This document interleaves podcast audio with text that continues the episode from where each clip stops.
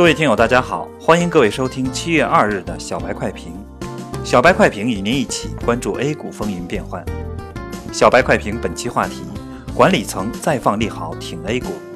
昨日晚间，证监会连发三大重磅利好消息：A 股交易结算收费标准下调，允许所有证券公司发行与转让证券公司短期公司债券，券商自主决定强制平仓线，不再设六个月的强制还款。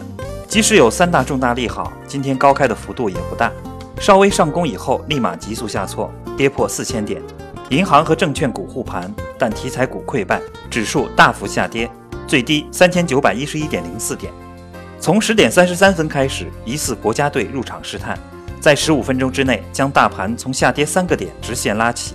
中国中车在此期间涨到了百分之七，随后指数进入震荡期，跌幅收窄。后来，在银行和券商的持续发力下，沪指一度翻红，创业板宽幅震荡，有筑底的迹象。但是，依然不要着急抄底进入。截至中午收盘，沪指报收四千零三点五四点，跌五十点一六点，跌幅百分之一点二四。板块方面，证券和银行领涨，华泰证券、东吴证券、西部证券领涨券商股，涨幅超过百分之六。华夏银行、中信银行、招商银行和交通银行领涨银行板块。值得注意的是，跌停板不足一百家，相对前几个交易日而言，大幅杀跌的动能正在逐步的减缓。从最近的一连串动作可以看出，目前这种走势，管理层比投资者还要着急。